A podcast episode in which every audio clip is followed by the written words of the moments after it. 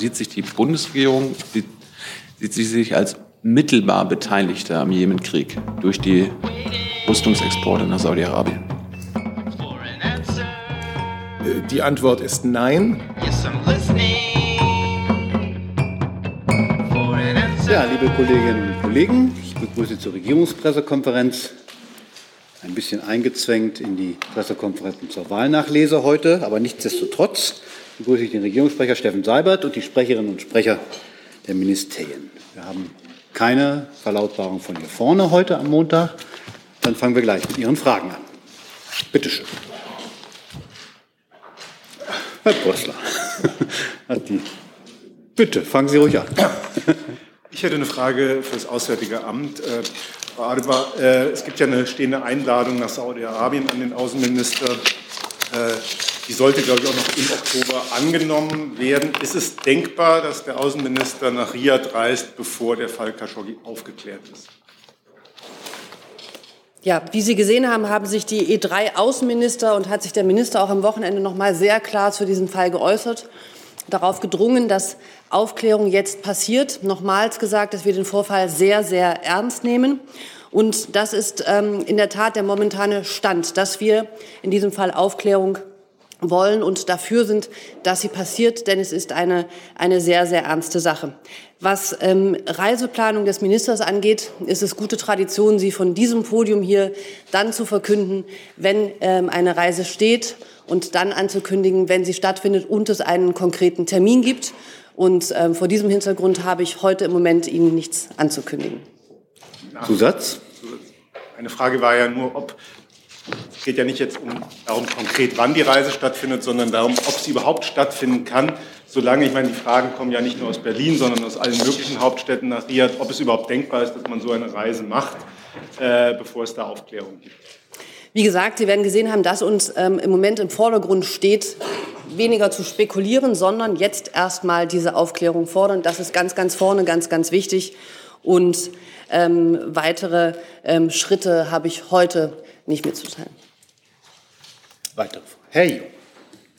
Ja, verwandtes Thema äh, Jemenkrieg. Da hat die saudische Allianz gestern Luftangriffe geflogen, wo laut UN-Angaben mindestens 15 Zivilisten ums Leben gekommen sind. Wie geht die Bundesregierung mit diesem Angriff um?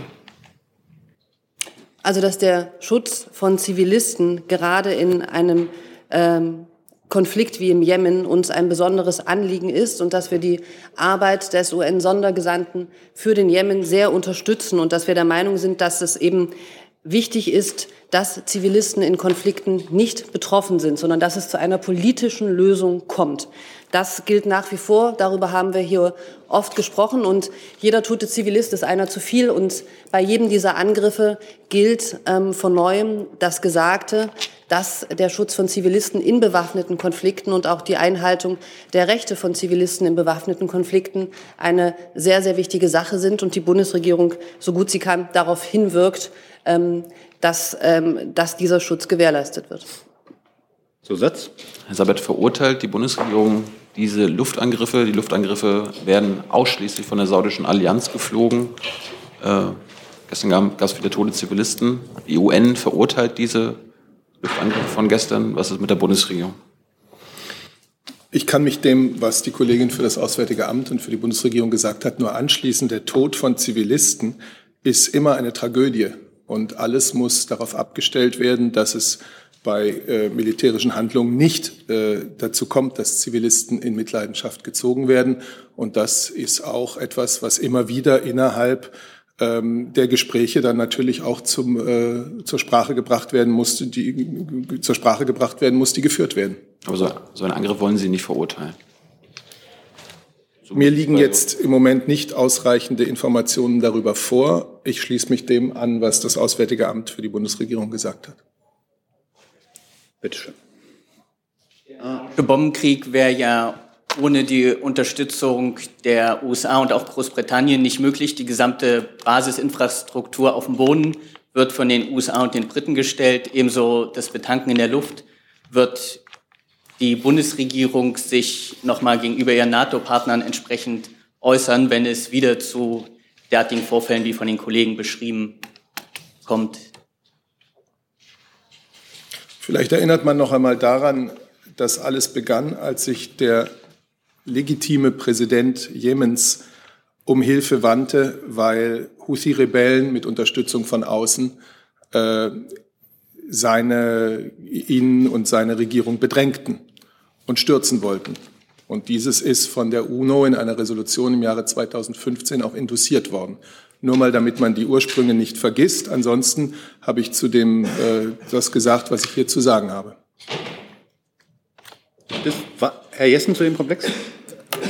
Dann lassen Sie mich gerade fragen, ob noch jemand zu, anderen, zu diesem Komplex Saudi-Arabien, Jemen eine weitere Frage hat. Ja, doch noch mal zu dem. Doch. Ach so, Entschuldigung. Ja, dann, dann sind Sie dran, Herr Jessen. Ja, das ist zu dem Komplex. Ähm, es geht um die Frage äh, von Geheimdienstinformationen ähm, über das äh, mögliche Attentat, die, Tötung. Äh, Tötung. Ähm, hat die Bundesregierung Informationen oder erhofft sie sich vom türkischen Geheimdienst in anderen mutmaßlichen Attentatsfällen, zum Beispiel Fall Skripal, haben Sie ja auch Informationen vom britischen Geheimdienst erhalten. Gehen Sie davon aus, dass das in diesem Fall auch stattfinden wird oder haben Sie solche Informationen schon? Für die Bundesregierung kann ich sagen, dass wir keine eigenen Erkenntnisse haben. Ich möchte mich auch nicht an Spekulationen über solche Erkenntnisse beteiligen und über die internationale Zusammenarbeit unserer Dienste kann ich hier auch naturgemäß nicht berichten. Naja, es ging nicht um eigene Informationen. Das war ja im Fall Skripal auch nicht so. Ähm, aber da wurde berichtet darüber, dass sie Informationen der britischen, äh, des britischen Geheimdienstes hatten. Ich frage ja nur, wenn das da gegolten hat, ähm, sehen Sie hier eine Analogie, in der Sie auf ähnliche Informationen hoffen und uns das dann auch mitteilen werden. Ich kann Ihnen zu diesem Zeitpunkt nicht mehr sagen als das, was ich gesagt habe und ansonsten noch einmal ganz äh, stark unterstreichen, was in der Erklärung der drei Außenminister äh, gesagt wurde. Es braucht eine glaubhafte Untersuchung, glaubhafte Ermittlungen, weil ein entsetzlicher Verdacht im Raum steht und der muss geklärt werden. Jetzt sind Sie dran. Bitte. Ähm, Herr Seibert, Sie meinten vorhin, die Houthis würden von außen Hilfe erhalten von Beginn an. Können Sie das präzisieren, was Ihnen dafür Informationen vorliegen? Wer soll den, die Houthis von außen unterstützen? Das ist allgemein, glaube ich, bekannt. Ich muss jetzt hier nicht äh, sozusagen Zeitungswissen referieren. Ich habe gesagt, dass im Jahre 2015 der legitime Präsident Hadi sich äh, an die Weltöffentlichkeit wandte mit äh, der Besorgnis, dass Houthi-Rebellen und deren Unterstützung von außen ist nicht unbekannt, aber können ähm, Sie die präzisieren? Können Sie das in Ja, das können Sie in jeder Zeitung nachlesen. Ich bin ja jetzt hier nicht äh, dazu da, um Zeitungswissen... Ich frage aber auch nicht die Bundesregierung für Nachrichten oder Zeitungswissen, da haben Sie ja recht. Aber Sie haben ja gesagt, genau. es ist nämlich nicht unumstritten, dieses Thema. Da können Sie ja schon nur weil zwei Zeitungen sagen, das ist Land X, heißt das ja noch nicht, dass dem so ist. Sonderbeauftragte. Da werden ja dem AA oder auch der Bundesregierung genau. konkretere Informationen vorliegen. Auch der Sonderbeauftragte der Vereinten Nationen äußert sich in dieser Richtung. Wir können sicherlich noch einmal Zitate von ihm nachliefern, aber die wären eigentlich bei den Vereinten Nationen zu erfragen. So. Herr Brüssler. Äh, vorhin. Herr Seibert, da ja jetzt nach Parallelen zum Fall Skripal schon gefragt wurde, für den Fall, dass eine Verantwortung äh, Saudi-Arabiens äh, möglichen Tod von Herrn Khashoggi festgestellt wird, müsste das dann Sanktionen nach sich ziehen, analog zum Fall Skripal? Ähm, ich finde, wir können so nicht äh, im Vorgriff auf mögliche Ermittlungsergebnisse, von denen wir nicht wissen, ob sie so eintreten oder nicht, äh, hier argumentieren. Wir brauchen jetzt den ganz klaren Beweis, dass auf beiden Seiten mit voller Mitwirkung äh, Saudi-Arabiens glaubhaft ermittelt wird, was das Schicksal von Herrn Khashoggi ist. Es steht ein schwerer Verdacht im Raum und das sollte uns alle wirklich äh, Grund, das ist wirklich Grund genug für alle bei der Bedeutung, die der freie Journalismus hat und die freie Presse. Ähm, das muss Grund genug für alle sein, äh, diese Aufklärung ernsthaft zu betreiben und danach wird man sie dann bewerten. Herr Jung nochmal. Herr Sabat, zwei Lernfragen. Hat sich die Bundesregierung schon auf eine Liste der, Unbete äh, der Beteiligten im Jemenkrieg geeinigt? Sie wiederholen jetzt den Freitag, wahrscheinlich auch den Mittwoch und den Montag letzter Woche und wahrscheinlich auch alle äh, Regierungspressekonferenzen der Wochen davor. Und deswegen kann ich Ihnen hierzu nichts sagen. Neues jedenfalls. Wann können wir damit rechnen? Und äh, eine andere Frage, sieht sich die Bundesregierung, sieht, sieht sie sich als mittelbar Beteiligte am Jemenkrieg durch die Rüstungsexporte nach Saudi-Arabien? Die Antwort ist nein. Und ansonsten verweise ich nochmal auf die UN-Sicherheitsratsresolution 2216 aus dem Jahre 2015, der zufolge dann eine Gruppe befreundeter Staaten unter der Führung von Saudi-Arabien, äh, die sogenannte arabische Koalition, äh, quasi dem Hilferuf des äh, jemenitischen Staatspräsidenten Hadi nachgekommen ist. Aber das ist ja nicht, das ist eine unvollständige Liste. Die Amerikaner und die Briten sind ja auch dabei. Sie machen jetzt Ihre Liste. Äh, ich habe dazu nichts zu kommentieren. Frau Jen. Ich, ich möchte aber auch noch mal äh, das Thema Sanktionen ansprechen. Also dieser gemeinsame Brief und jetzt auch die Untersuchung, das, äh, das Ergebnis. Ähm, welche Frage stellt sich dann im Anschluss und ähm, schließt die Bundesregierung denn jetzt im Vorfeld dieser Untersuchung schon Sanktionen aus? welche Frage sich nach einem Untersuchungs- oder Ermittlungsergebnis stellt. Das zeigt sich, wenn man das Ermittlungsergebnis hat, wenn man es vielleicht auch äh, mit Partnerstaaten bewertet hat. Und dem werde ich hier nicht vorgreifen. Bitte schön.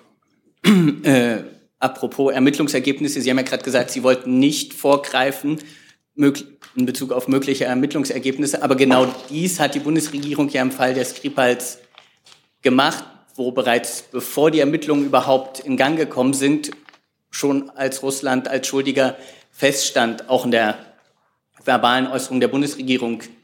Wie rechtfertigen oder argumentieren Sie diese Doppelstandards gegenüber Saudi-Arabien und Russland in den beiden Fällen, die wir hier gerade besprechen? Das Wort weise ich ausdrücklich zurück. Wir haben hier über den Fall Skripal sehr oft gesprochen. Ich kann für die Bundesregierung sagen, dass wir zu den Erklärungen, die wir dazu abgegeben haben, schon im Frühjahr und auch am 6. September noch einmal stehen, dass wir volles Vertrauen in die Einschätzungen der britischen Behörden zu dem Attentat haben und dass vor dem Hintergrund der Berichte der letzten Zeit äh, dieses Vertrauen auch in keiner Weise erschüttert ist. Zusatz? Zusatz. Aber mir ging es ja darum, dass Sie russische Diplomaten ausgewiesen haben, bevor die britischen Ermittler überhaupt mit den Ermittlungen angefangen haben wohingegen Sie jetzt im Fall von Saudi-Arabien darauf verweisen, dass Sie möglichen Ermittlungsergebnissen nicht vorgreifen wollen. Da sehe ich auf jeden Fall einen Unterschied zwischen drei Tage nach dem Vorfall, oh, zumindest einige Tage nach dem Vorfall, Diplomaten ausweisen, ohne dass es irgendwelche rechtlichen Ergebnisse gab und den Diskurs, den Sie gerade hier gegenüber Saudi-Arabien fahren. Ich kann nur sagen, den Fall Skripal sehe ich als einen Fall für die Bundesregierung, in dem äh, die Aufklärung sehr weit getrieben ist, die, Identifiz die Identifizierung äh, möglicher Täter sehr weit vorangekommen ist. Und der Fall Khashoggi ist ein Fall, wo Deutschland zusammen mit Frankreich, zusammen mit Großbritannien, aber auch vielen anderen Stimmen weltweit jetzt dringend Aufklärung, glaubhafte Ermittlungen fordert. Aber ist der Bundesregierung noch bewusst, wann sie russische Diplomaten ausgewiesen hat? Das war Mitte März. Der Fall selbst Anfang März. Das heißt, da ist ungefähr so viel Zeit vergangen wie jetzt im Fall des saudischen Exiljournalisten mit ganz unterschiedlicher Handhabung. Deswegen sage ich ja auch, die Bundesregierung steht zu all ihren Erklärungen äh, seit Bekanntwerden des Falles Skripal. Herr Jung dazu. Isabel, Sie sagten es ja am Freitag auch schon, dass die saudischen Behörden den Türken erlaubt haben, die, das saudische Konsulat zu durchsuchen, dass sie das begrüßen. Das ist ja immer noch nicht geschehen. Fordern Sie die Saudis auf, die Versprechen wahrzumachen? Ich kann mich zwar nicht erinnern, dass ich genau diese Aussage gemacht habe, aber das ist jetzt vielleicht auch nicht das Entscheidende, sondern das Entscheidende ist, dass wir am Freitag äh, gefordert haben, was über das Wochenende durch die gemeinsame Erklärung der drei Außenminister noch einmal dringlicher gefordert wurde, nämlich eine glaubhafte Ermittlung dieses schweren Verdachts muss her, denn der Schutz des Lebens von Journalisten, der Schutz der Arbeits- und Berichterstattungsfreiheit von Journalisten hat für uns eine zentrale Priorität. Gibt es weitere Fragen zu diesem Komplex, ich sag mal, um Saudi-Arabien herum? Das sehe ich erstmal nicht. Gibt es Fragen zu anderen Themen? Herr Jessen ist der Erste. Bitte. Frage an die Bundesregierung. US-Präsident Trump hat äh, in einem längeren Interview ähm, der EU feindselige Haltung und feindseliges Agieren gegenüber den USA vorgeworfen. Hat sogar erklärt, die EU sei überhaupt nur gegründet worden, um die USA in Handelsfragen auszunutzen. Und das würden sie bis heute tun. Ähm, wie geht man mit einer solchen Haltung um? Wird die Bundesregierung sich dafür einsetzen, dass die EU versucht, eine andere Sichtweise gegenüber dem US-Präsidenten zu kommunizieren? Diese oder sehr ähnliche Aussagen hat der amerikanische Präsident ja schon mehrfach gemacht. Ich will sie auch heute nicht kommentieren. Ich will für die Bundesregierung noch einmal ganz klar sagen, unser Blick auf die Beziehungen äh, Europas mit den USA ist ein anderer. Das vereinte Europa ist ein Projekt, das diesem Kontinent Frieden, Wohlstand und Demokratie sichert und das auch weltweit für diese Ziele eintritt. Es gibt starke Gründe für gute transatlantische Beziehungen und wir versuchen genau diese guten transatlantischen Beziehungen zu pflegen. Weitere Fragen zu diesem Komplex Trump versus EU sehe ich nicht. Dann ist der Kollege mit einem neuen Thema dran. Sieben, glaube ich. Das ja, eine Frage ans Gesundheitsministerium hätte ich und ähm, Umbau. Kurzer Platzwechsel. Aber stellen Sie doch die Frage schon mal und machen Sie eine lange Gerne. Frage draus. Es geht um die elektronische Patientenakte. Da gibt es heute einen Zeitungsbericht, wonach äh, das Grundkonzept nun stehen soll. Frage, äh, kann das Ministerium das bestätigen und äh, kann man auch Details noch erfahren, was da jetzt genau schon vereinbart wurde? Ja, also ich kann das bestätigen. Es ist äh, ein, ein guter und wichtiger Schritt, äh, denn äh, mit der Klarheit über Standards äh, und Verfahren kommt jetzt endlich mehr Schnelligkeit auch äh, in die Entwicklung. Äh, für Minister Spahn ist es ganz wichtig, äh, dass äh, die Patienten, Ärzte, Krankenhäuser, also alle an der Versorgung Beteiligten endlich einen spürbaren Mehrwert haben, dass Digitalisierung im Gesundheitswesen ankommt, und wir haben ja sozusagen mit dem äh, Terminservicegesetz auch äh, eindeutige rechtliche Vorgaben gemacht. Also bis 21, 2021 muss die äh, äh, elektronische Patientenakte in die Praxis kommen. Äh, und dafür, das ist Aufgabe der Selbstverwaltung, äh, äh, werden jetzt die notwendigen Voraussetzungen geschafft. Und es gibt die klare Erwartungshaltung, dass die Selbstverwaltung hier auch eure, ihre Hausaufgaben macht. Insofern ein guter Schritt und äh, äh, wir hoffen, dass das äh, von allen Beteiligten jetzt auch mit, äh, äh, mit Tempo und Schnelligkeit vorangetrieben wird. Das heißt, Sie erwarten, dass damit auch äh, die Terminvorgabe eingehalten werden kann? Diese, das ist eine ganz klare Erwartungshaltung, dass das so ist. Und äh, wenn man die Kommentierung auch der Kassen äh, im Einzelnen äh, sich heute anschaut, äh, dann kann man davon ausgehen, äh, dass das auch gelingen wird. Weitere Fragen zu dem Komplex Patientenakte? Sehe ich nicht. Dann ist Herr Jung mit einem neuen Thema. Ich wollte zum, zur Gesichtserkennung am Südkreuz kommen, Frau Petermann. Da hat Herr, Herr Seehofer sich ja sehr positiv geäußert über diesen äh, Test und dass das jetzt äh, weitergehen soll. Ich frage mich allerdings, äh, warum sich das Innenministerium und der Innenminister über eine 80 Prozent Trefferquote freut. Also dass jeder Fünfte bei dieser Gesichtserkennung gar nicht erkannt wird. Das kann doch gar nicht als Erfolg äh, markiert werden. Ich meine, wenn wenn wenn es 0,1 Prozent wären oder 0,01 Prozent, aber warum sind Sie, warum sprechen Sie von einem Erfolg, wenn jeder Fünfte gar nicht erkannt wird? Die Fehlerquote liegt bei 0,1 Prozent. Ähm, insofern ist das eine sehr geringe Fehlerquote äh, und äh, deswegen sind wir als Bundesministerium des Innern sehr zufrieden mit diesem Ergebnis. Sie meinen jetzt mit Fehlerquote, dass jemand verwechselt wird und, oder nicht? äh, identifiziert werden kann. Es werden aber allein jeder Fünfte kann gar nicht äh, erkannt werden. Und selbst bei einer Quote von 0,1 Prozent, das wurde jetzt ausgerechnet am Wochenende, würden trotzdem 300 Menschen pro Tag unter Terrorismusverdacht gelangen. Wie kann das als Erfolg gewertet werden? Das äh, ist vielleicht etwas missverstanden worden, deswegen erläutere ich das gerne. Ähm, diese Trefferquote oder Fehlerquote, je nachdem, welche Seite man betrachtet, löst ja nur einen Alarm aus. Das heißt also, wenn jemand erkannt wird, äh, dann wird ein Alarm ausgelöst. Das bedeutet aber nicht, dass damit automatisch irgendjemand unter Verdacht gestellt wird, sondern löst aus, dass äh, die entsprechenden Polizeivollzugsbeamten dem Alarm nachgehen und nachprüfen. Also ganz normale Arbeit der Polizeivollzugsbeamten, Überprüfungsarbeit, Identifizierungsarbeit. Und diese Überprüfung findet dann statt. Und die Fehlerquote, wie gesagt, liegt äh, bei, nach den bisherigen Testergebnissen, wir sprechen ja immer noch von einem Testverfahren, bei 0,1 Prozent. Gibt es weitere Fragen zu diesem Gesichtserkennungstest? Das sehe ich nicht. Dann mit einem neuen Thema. Äh, bitteschön. So. Ähm, letzte Woche tagte in Essen eine NATO-Fachkonferenz zu dem Thema, ob die NATO noch das Mindset hat, um am Day Zero zu kämpfen, erfolgreich zu kämpfen. Deswegen die Frage, was ist das, oh, kann, die Frage geht dann ans BMVG. Was war sozusagen die Conclusio dieser Konferenz? Ist die NATO noch bereit? Hingehen sollen. Wie bitte? Ja, vielleicht hätte man hingehen sollen. Das ist schwierig von uns aus hier.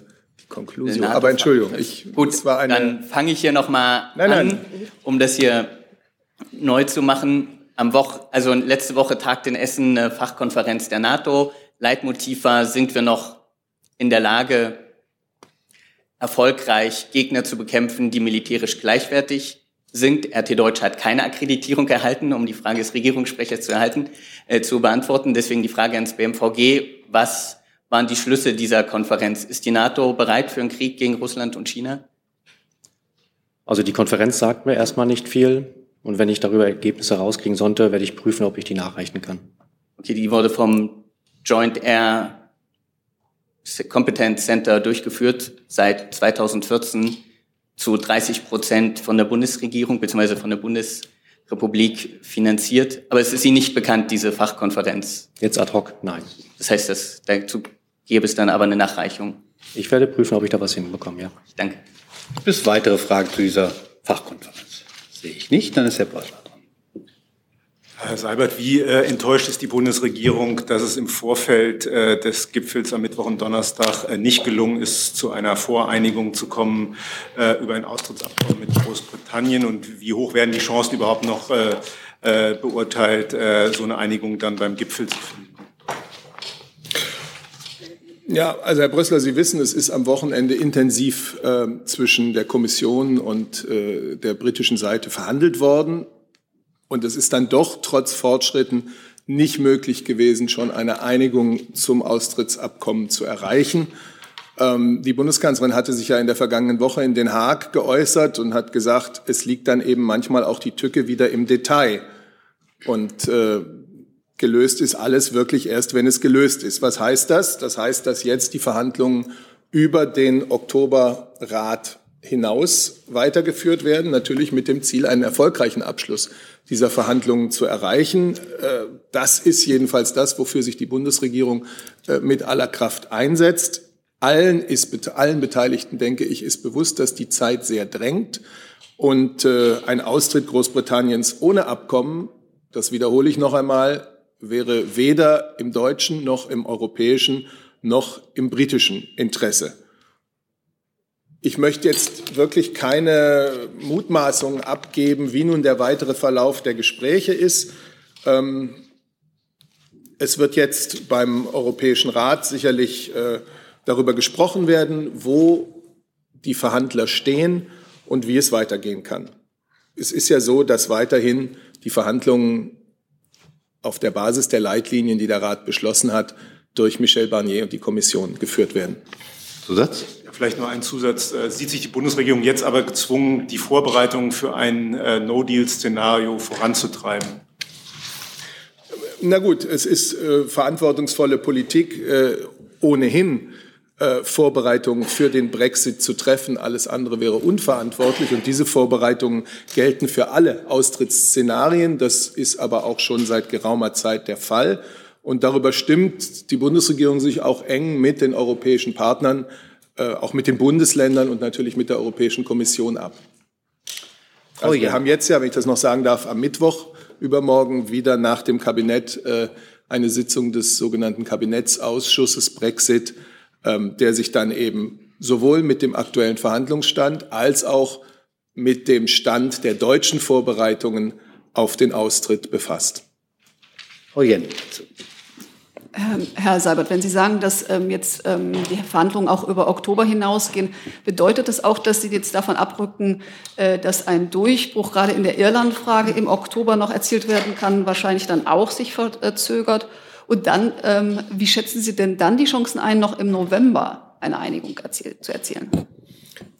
Also, wie ich auch Herrn Brössler gesagt habe, ich möchte weder eine Prognose noch eine Chanceneinschätzung geben. Ich habe gesagt, was das deutsche Interesse ist, was das Interesse der EU 27 ist, äh, nämlich einen Austritt äh, ohne Abkommen zu verhindern. Und das sollte sicherlich auch das Interesse Großbritanniens sein.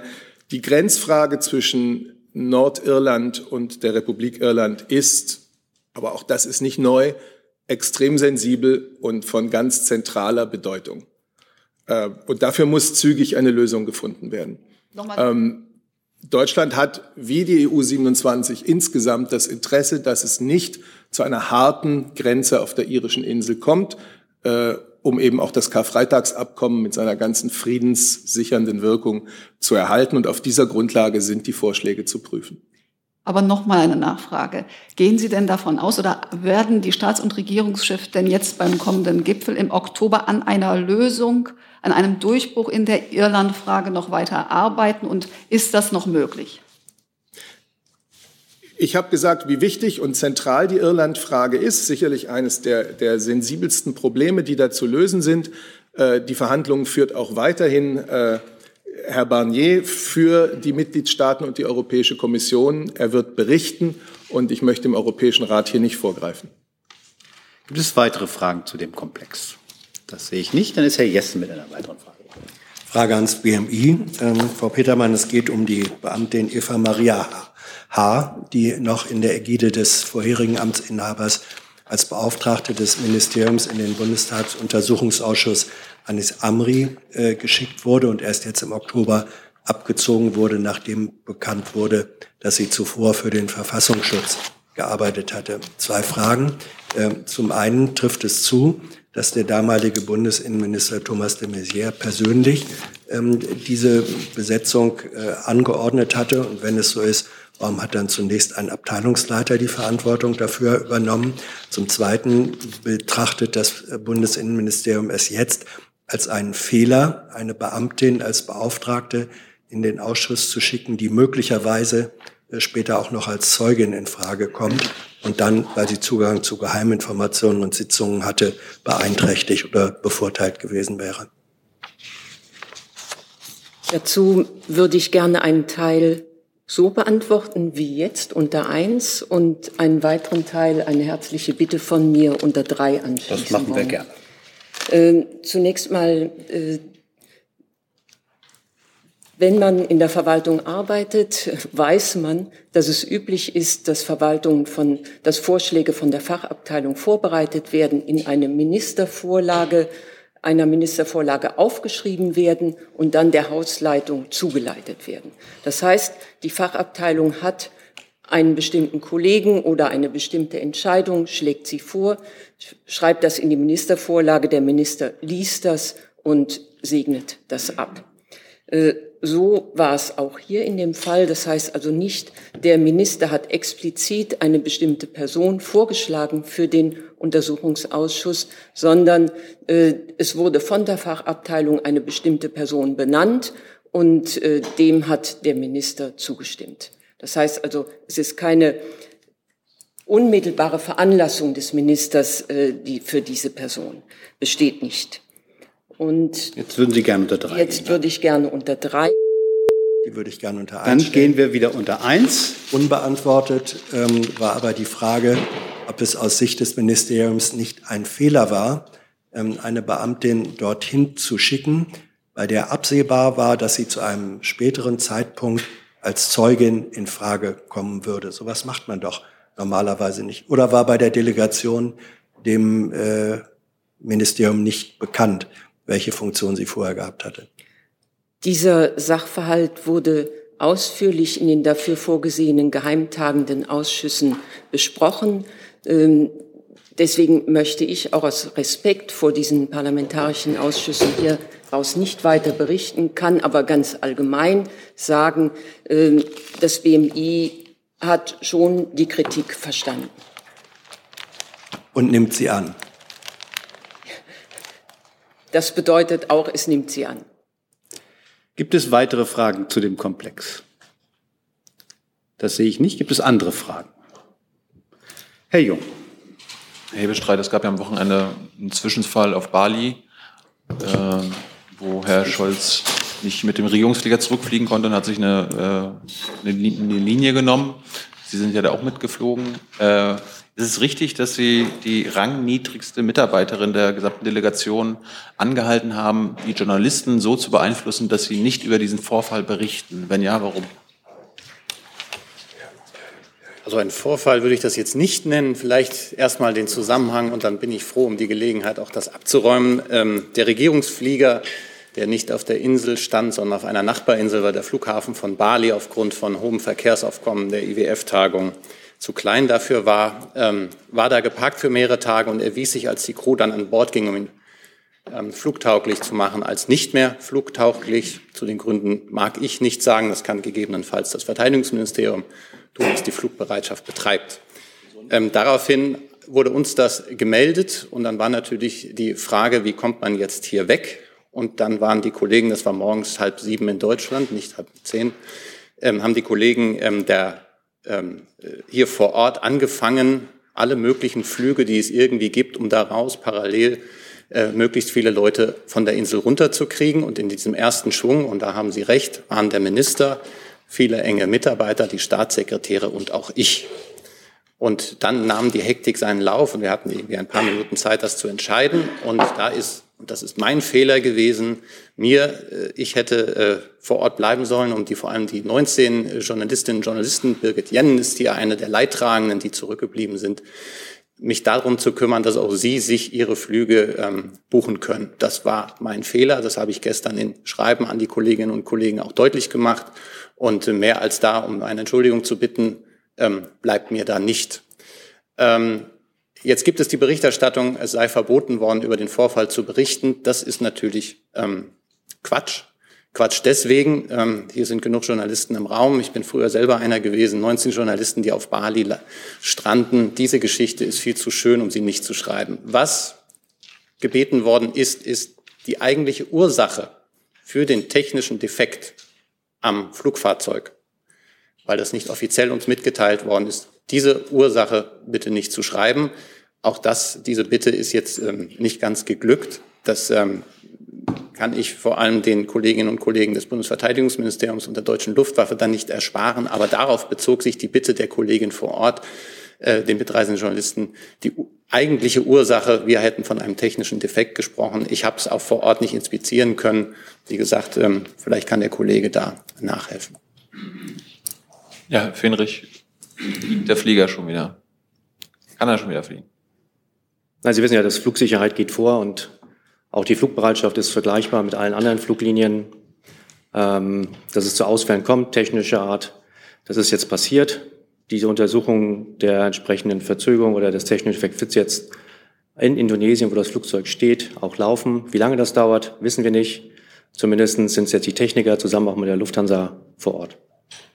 Zusatz? Sie Zahlen darüber, wie, wie oft es zu Ausfällen pro Jahr kommt? Ich kann Ihnen ganz grob mal sagen, in den letzten 2014 bis 2018 war es so knapp über 5000 Flüge und davon sind so zwischen zwei bis drei Prozent nicht planmäßig geflogen. Ich glaube, das ist ein vergleichbarer, aber trotzdem sehr vernünftiger Schnitt. Dazu? Gibt es weitere Fragen, Herr Bossler, dazu? Fenrich, war es die Maus und hätte man das verhindern können? Ich weiß es nicht. Vielleicht lassen Sie mich noch ergänzen, nicht die Maus, aber die letzten Delegationsteilnehmer werden heute Mittag in Berlin zurückerwartet. Insofern die Hoffnung auf einen längeren Bali-Aufenthalt hat sich niemandem ähm, erbreitet. Aber es waren natürlich Unannehmlichkeiten für viele. Ähm, ich habe jetzt heute Morgen mit einem Kollegen von Ihnen noch telefon oder gesprochen, gesimst vielmehr, der 24 Stunden in Singapur zwischenzeitlich verbracht hat. Aber inzwischen ist das jetzt alles auf dem Wege so, dass ab heute Nachmittag alle in Berlin heil zurückgekommen werden.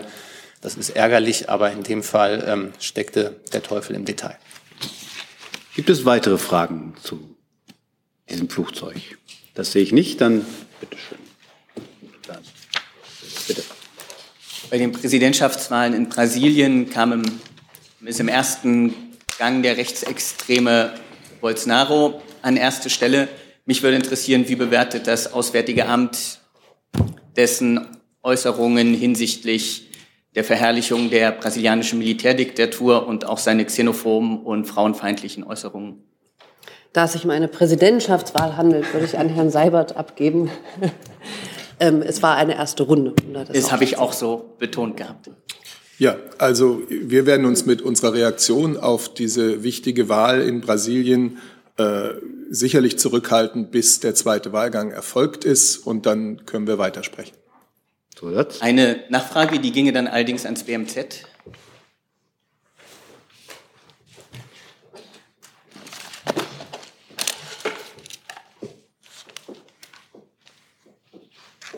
Stellen Sie doch Ihre Frage schon. Achso, kann ich auch schon stellen, stimmt aber.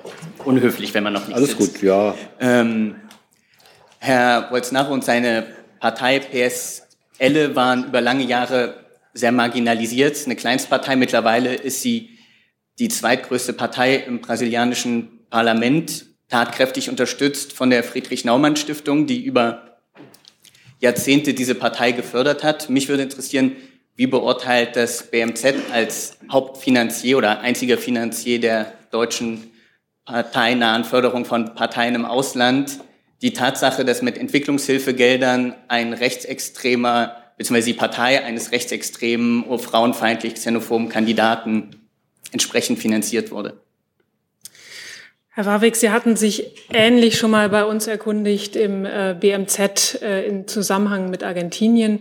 Wir haben Ihnen geantwortet auf Ihre Fragen. Wir haben Ihnen allgemein geantwortet und dem habe ich nichts hinzuzufügen. Aber da ging es ja um ganz andere Sachen. Jetzt wollte ich einmal wissen, wie beurteilt das BMZ, dass mit Ihren Entwicklungshilfegeldern ein rechtsextremer Kandidat von der Naumann Stiftung über mehrere Jahrzehnte dessen, diese Partei aufgebaut wird. Da sind Sie auch dem deutschen Steuerzahler, denke ich mal, eine Stellungnahme schuldig, wie so Entwicklungshilfegelder in Partnerparteien von CDU oder FDP fließen. Noch einmal, wir hatten Ihnen schriftlich geantwortet, Herr Warweg, dass es den politischen Stiftungen in den jeweiligen Ländern äh, freisteht, mit wem sie vor Ort zusammenarbeiten. Und dem habe ich, wie gesagt, nichts hinzuzufügen. Gibt es weitere Fragen zu dem Komplex? Dann ist Herr Jung mit einem neuen Thema. Ja, nochmal eine kurze Lernfrage an Frau Petermann. Warum twittert Herr Seehofer jetzt doch? Das, das letzte Wort hieß das doch oder noch? Doch. Sie hatten ja vor ein paar Wochen gesagt, dass Sie sich im BMI dagegen entschieden haben, dass er einen eigenen Twitter-Account bekommt. Und jetzt bekommt er doch einen. Nein, also zumindest äh, aus, äh, von Seiten des BMI gibt es keinen eigenen Twitter-Kanal, sondern es gibt unseren Twitter-Kanal, den auch äh, der Minister selbst benutzt, mit seinem, an seinem Namenskürzel zu erkennen.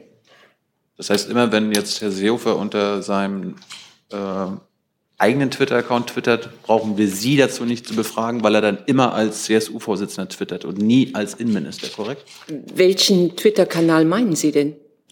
Der verifizierte, der, also der Seehofer. Der Seehofer. Ja. Äh, ist, glaube ich, noch nicht aktiv, ist ein CSU-Kanal, ja. Aber das ist ja ein persönlicher Account von Herrn Seehofer. Das ist aber dann der, des, nicht des Innenministers Seehofer, Nein. sondern des Parteivorsitzenden genau. Seehofers. Genau.